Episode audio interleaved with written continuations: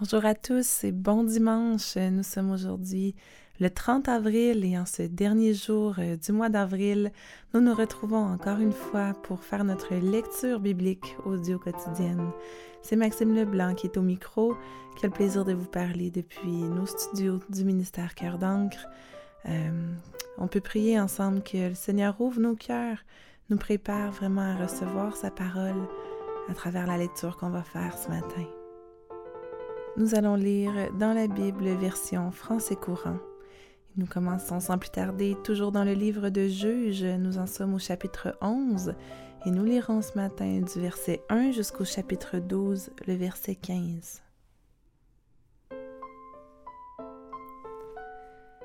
Il y avait en Galade un valeureux combattant, Jephthé, le fils d'une prostituée et d'un homme appelé Galade. La femme de Galade lui avait aussi donné des fils.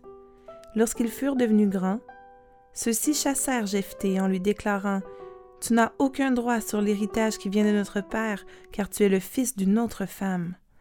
Alors Jephthé s'enfuit loin de ses frères et s'installa dans la région de Tob. Des aventuriers se groupèrent autour de lui et le suivirent dans ses expéditions. Quelque temps plus tard, les Ammonites attaquèrent les Israélites. Quand les hostilités éclatèrent, les anciens de Galaad allèrent chercher Jephthé dans la région de Tob. Viens prendre le commandement de nos troupes, lui dirent-ils, pour que nous puissions lutter contre les Ammonites. Mais Jephthé leur répondit N'êtes-vous pas mes ennemis, vous qui m'avez chassé de la maison de mon père? Pourquoi faites-vous appel à moi maintenant que vous êtes dans la détresse? Les anciens reprirent Eh bien, nous nous tournons vers toi maintenant pour que tu viennes combattre avec nous contre les Ammonites et que tu sois notre chef ainsi que celui de toute la population de Galaad. Jephthé leur dit Si vous me ramenez avec vous pour combattre les Ammonites et que le Seigneur me les livre, je serai votre chef. Les anciens de Galaad déclarèrent alors à Jephthé Le Seigneur en est témoin, nous promettons de faire ce que tu dis. Jephthé partit donc avec les anciens de Galaad. Le peuple le prit pour chef et lui donna le commandement des troupes. À Mispa, en présence du Seigneur, Jephthé confirma l'accord conclu avec les anciens. Jephthé envoya des messagers dire au roi des Ammonites Quel motif de guerre y a-t-il entre nous pour que tu viennes attaquer mon pays? Le roi des Ammonites fit répondre à Jephthé Lorsque les Israélites sont sortis d'Égypte, ils se sont emparés de mon pays, depuis la vallée de l'Arnon jusqu'au torrent du Yabok et à la vallée du Jourdain. Rends-nous maintenant ces territoires de ton plein gré. Jephthé envoya de nouveau des messagers au roi des Ammonites pour lui dire de sa part Les Israélites ne se sont pas emparés du territoire des Moabites ni de celui des Ammonites. En effet, Lorsqu'ils quittèrent l'Égypte, ils traversèrent le désert jusqu'à la mer des roseaux, puis se rendirent à Cadès. De là, ils envoyèrent des messagers demander au roi d'Édom l'autorisation de passer à travers son territoire. Mais celui-ci ne le leur permit pas. Les Israélites adressèrent la même demande au roi de Moab, qui refusa également. Ils restèrent donc à Cadès. Par la suite, ils reprirent leur route dans le désert, contournèrent les territoires d'Édom et de Moab et arrivèrent à l'est de Moab. Ils établirent leur camp de l'autre côté de la rivière de l'Arnon, sans entrer dans le territoire moabite dont l'Arnon constitue la frontière. De là, ils envoyèrent des messagers à Sihon, le roi amorite qui régnait à Échebon. Ils lui demandèrent l'autorisation de traverser son territoire pour se rendre dans le pays qui leur était destiné. Mais Sihon n'accepta pas, il rassembla toutes ses troupes, prit position à Yahas et attaqua les Israélites. Le Seigneur Dieu d'Israël livra Sihon et ses troupes aux Israélites, et ceux-ci remportèrent la victoire. Les Israélites conquirent tout le territoire habité par les Amorites, depuis la vallée de l'Arnon jusqu'au torrent du Yabok, et depuis le désert oriental jusqu'au Jourdain.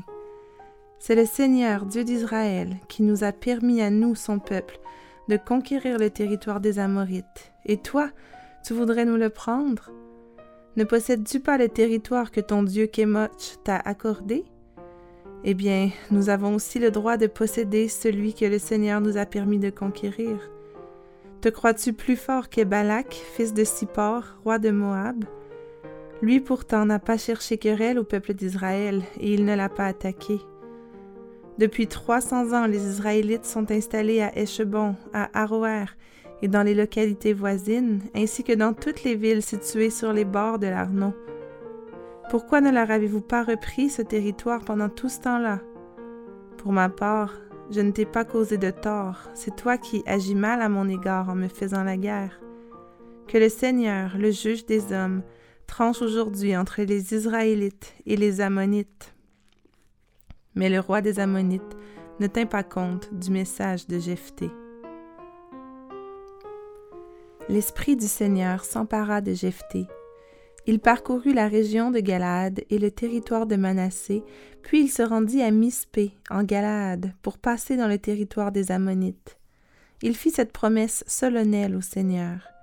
Si tu livres les Ammonites en mon pouvoir, je te consacrerai et t'offrirai en sacrifice complet la première personne qui sortira de ma maison pour venir à ma rencontre lorsque je reviendrai victorieux de chez les Ammonites.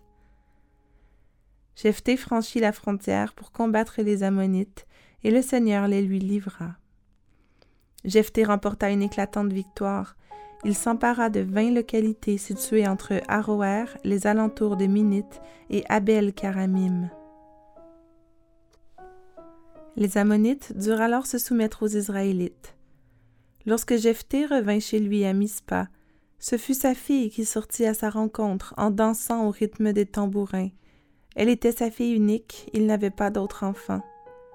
Dès qu'il la vit, il déchira ses vêtements et s'écria Ah, ma fille, tu me plonges dans le malheur. Tu es toi-même la cause de mon désespoir. J'ai pris un engagement envers le Seigneur et je ne peux pas revenir sur ma promesse. Elle lui répondit Si tu as pris un engagement envers le Seigneur, Agis à mon égard comme tu le lui as promis, puisqu'il t'a permis de te venger de tes ennemis ammonites. Cependant, ajouta-t-elle, accorde-moi un délai de deux mois. Je me rendrai sur les collines avec mes amis pour m'y lamenter de devoir mourir avant d'avoir été mariée. Jephthé lui donna la permission de partir pendant deux mois. Elle alla donc sur les collines avec ses amis, se lamenter de devoir mourir avant d'avoir été mariée. Au bout des deux mois, elle retourna auprès de son père qui accomplit à son égard ce qu'il avait promis. Elle mourut alors qu'elle était encore vierge. Dès lors, la coutume suivante s'est établie en Israël. Chaque année, les femmes israélites vont pleurer pendant quatre jours sur le sort de la fille de Jephthé, le Galaadite. Les hommes d'Éphraïm se rassemblèrent, traversèrent le Jourdain et se rendirent à Saphon. Ils dirent à Jephthé Pourquoi es-tu allé combattre les Ammonites sans nous appeler en renfort? Nous allons incendier ta maison et te brûler avec elle. Jephthé leur répondit Mon peuple et moi, nous avons eu de graves démêlés avec les Ammonites. J'ai fait appel à vous, mais vous ne m'avez pas délivré d'eux. Quand j'ai vu que vous ne veniez pas à mon secours, j'ai risqué ma vie en allant attaquer les Ammonites, et le Seigneur me les a livrés. Alors pourquoi venez-vous me combattre maintenant? Jephthé rassembla tous les hommes de Galaad. Il livra bataille aux Éphraïmites et les battit. Ce sont les Éphraïmites qui avaient affirmé Vous, les gens de Galaad, vous n'êtes que des fugitifs d'Éphraïm, passés de la tribu d'Éphraïm à celle de Manassé. Puis les Galaédites occupèrent les gués du Jourdain pour couper la route aux Éphraïmites. Chaque fois qu'un fugitif se présentait pour passer, on lui demandait Es-tu Éphraïmite? S'il répondait non, on lui ordonnait de prononcer le mot chibolette. L'homme disait cibolette car il ne réussissait pas à prononcer le terme correctement. Alors on s'emparait de lui et on le tuait près des guides du Jourdain. 42 000 hommes d'Éphraïm perdirent la vie à ce moment-là.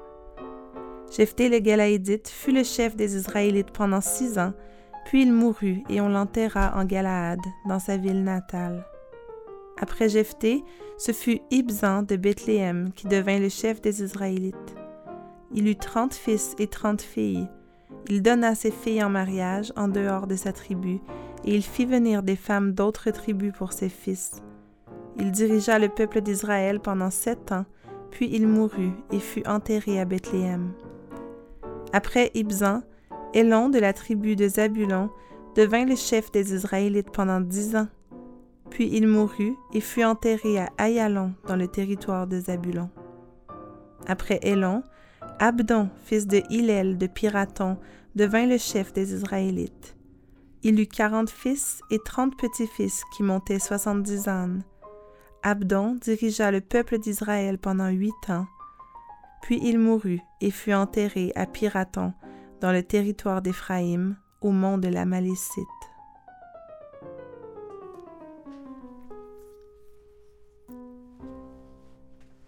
Psaume 97 Le Seigneur est roi, que la terre entière s'émerveille, que tous les peuples lointains se réjouissent. Un sombre nuage l'environne, justice et droit, voilà les bases de son règne.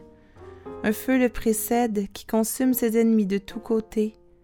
Ses éclairs illuminent le monde, la terre les voit et frémit. Les montagnes fondent comme la cire à l'approche du Seigneur de toute la terre. Le ciel proclame sa loyauté et tous les peuples contemplent sa glorieuse présence. Honte à tous les adorateurs d'idoles, à ceux qui sont fiers de ses nullités. Tous les dieux rendent hommage au Seigneur. On l'apprend à Sion et on s'en réjouit. Les villes de Juda s'émerveillent des décisions que tu as prises, Seigneur. Car c'est toi, Seigneur, qui es le Dieu très haut sur toute la terre, bien au-dessus des dieux. Vous qui aimez le Seigneur, détestez le mal. Il protège la vie de ses fidèles, il les délivre des méchants. Une lumière se lève pour les fidèles, il y a de la joie pour les cœurs droits. Vous les fidèles, réjouissez-vous à cause du Seigneur et louez-le en rappelant qu'il est Dieu.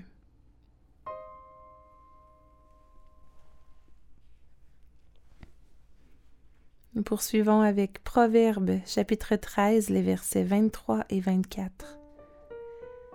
Les pauvres tirent une nourriture abondante de leurs champs, mais certains dépérissent par manque d'équité. Qui refuse de frapper son fils ne l'aime pas. Celui qui l'aime n'hésite pas à le punir.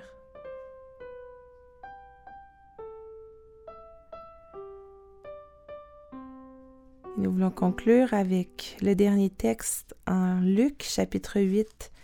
Nous lirons les versets 22 à 39.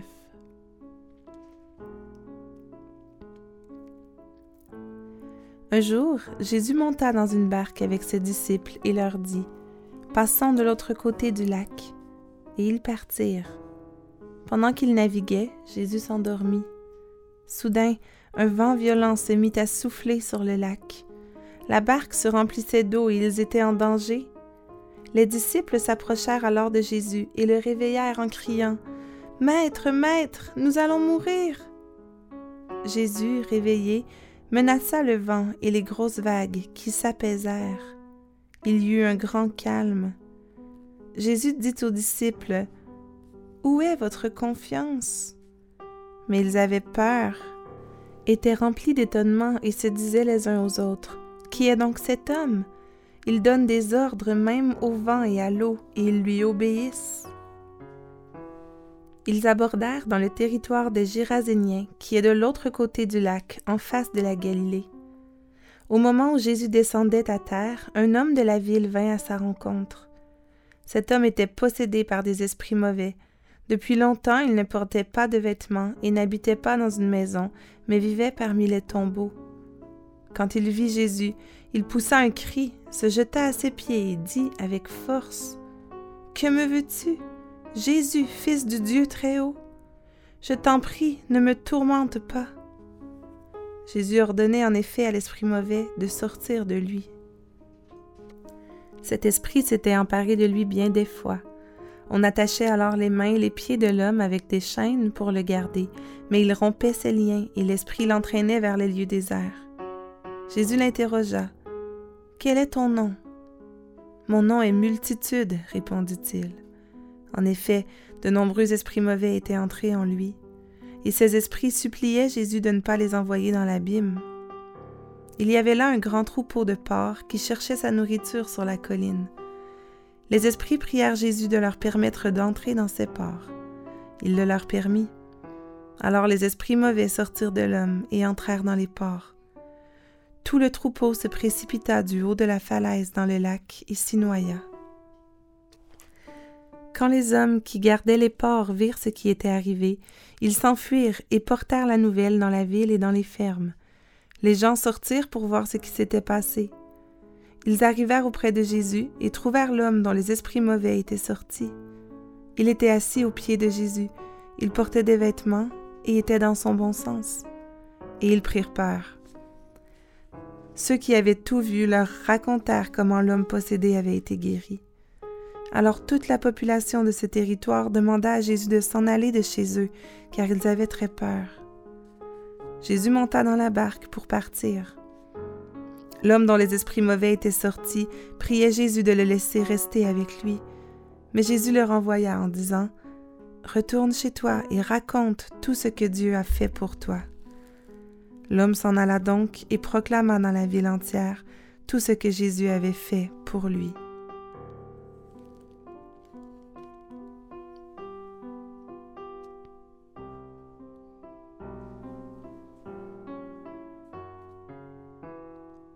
Éternel, toi qui es notre Seigneur, le Roi, que la terre entière s'émerveille. Oui Seigneur, tu es tellement grand et tout-puissant.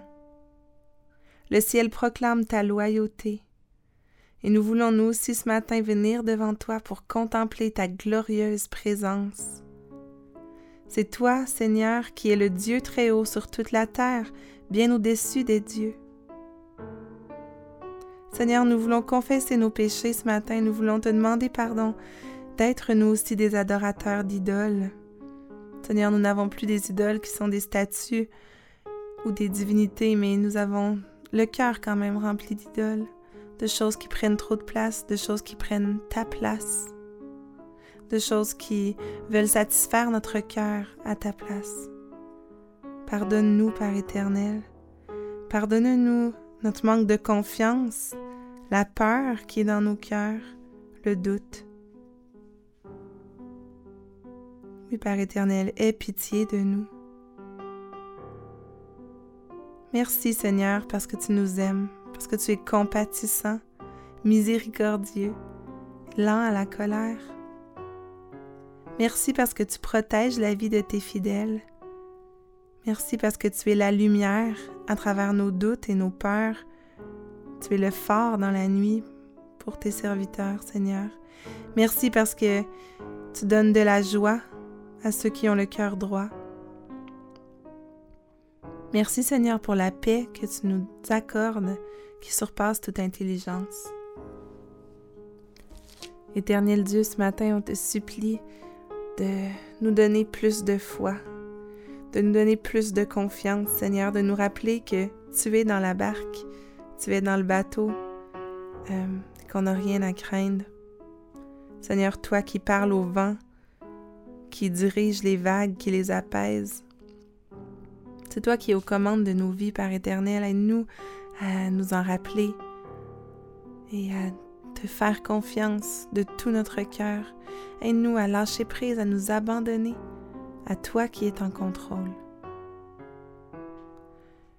Seigneur, je te prie que tu puisses être glorifié dans nos vies encore aujourd'hui. Et c'est dans le nom précieux de Jésus qu'on t'a prié ce matin. Amen.